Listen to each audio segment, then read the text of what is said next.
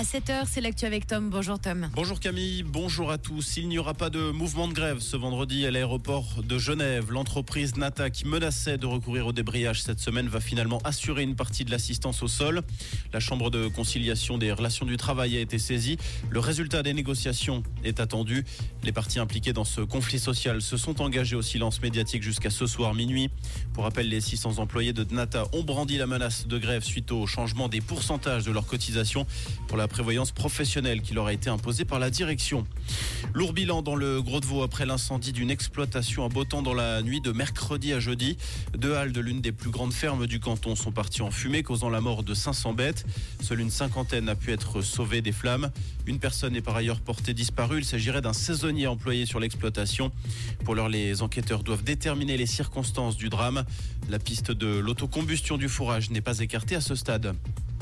La Suisse n'aura pas droit à son Oscar cette année. La délégation helvétique a été éliminée de la course aux Oscars étrangers lors du tour préliminaire hier. Foudre, le premier long métrage de la réalisatrice genevoise Carmen Jacquier, n'a pas été retenu dans la sélection de la catégorie meilleur film international. Cinq films seront sélectionnés parmi cette liste le 23 janvier prochain pour la phase finale. La remise des Oscars aura lieu le 10 mars 2024 à Los Angeles.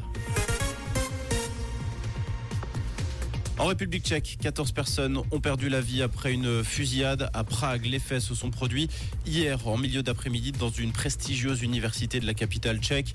L'assaillant, un étudiant de l'université, a été abattu par les forces de l'ordre qui ont écarté la piste du terrorisme international.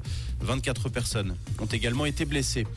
L'acteur américain Vin Diesel, star de la saga Fast and Furious, accusé d'agression sexuelle. Une plainte au civil a été déposée hier devant la justice californienne par une ancienne assistante. Les faits à 2010 et se serait déroulé dans une chambre d'hôtel à Atlanta pendant le tournage du cinquième épisode de la saga. La plaignante dit avoir été attouchée, embrassée de force avant que l'acteur ne se masturbe devant elle. Elle aurait été licenciée au lendemain des faits.